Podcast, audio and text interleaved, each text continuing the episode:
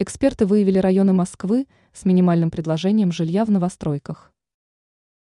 Даже самым крупным российским застройщикам работать в Москве сейчас стало очень трудно, и рентабельность строительства постоянно уменьшается. Связано это с тем, что рынок жилой недвижимости с начала прошлого года начали очень серьезно анализировать и внедрять ограничительные механизмы. Теперь для получения ипотечного кредита. Заявителю необходимо предоставлять в несколько раз больше документов, чем это было ранее.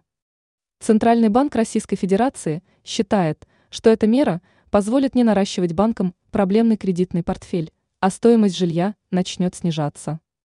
На портале РБК «Недвижимость» сообщается, что самый сильный спад предложения приходится на Новую Москву, районы Ярославский и Крюково. Это неудивительно, поскольку последние два года округ Ти, НАО, застраивался рекордными темпами.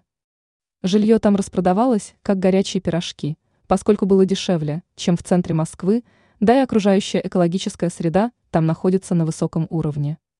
Однако после того, как инвесторы начали вкладывать в этом округе серьезное средство в инфраструктуру, стоимость жилья поползла вверх. В результате застройщики практически перестали строить жилье эконом-класса и переключились на бизнес-класс, что резко снизило спрос. Ранее мы сообщали, что в прошлом году в недвижимость столицы были инвестированы рекордные средства.